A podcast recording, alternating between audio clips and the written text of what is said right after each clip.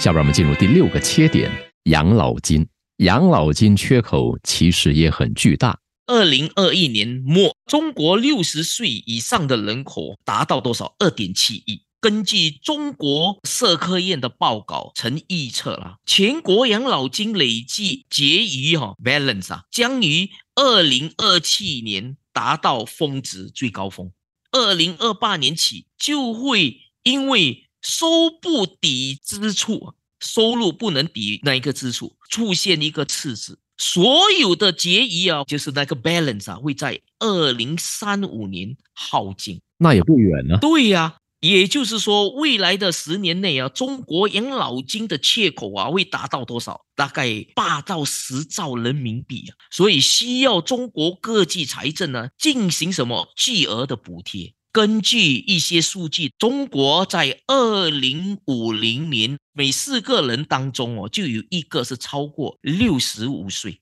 相比于新加坡，我们是二零三零年每四个人之中。有一个是超过六十五岁，换言之，中国只在新加坡二十年后，可想而知，二十年的一个观景是非常短的。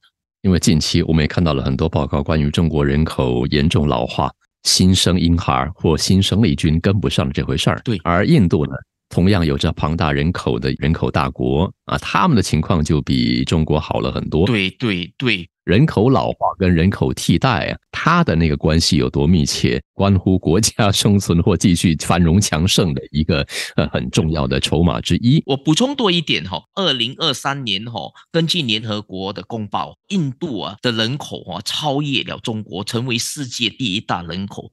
而且中国最近出来的数据也显示说，中国的人口是在萎缩啊，所以这是非常明显，中国已经开始逐步的失去所谓的之前的人口红利了。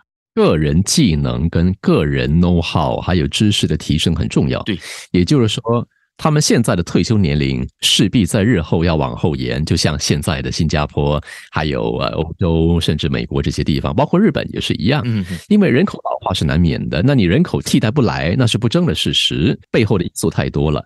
既然如此，那就只好在现有的人口的劳动力之上做进一步的强化和提升。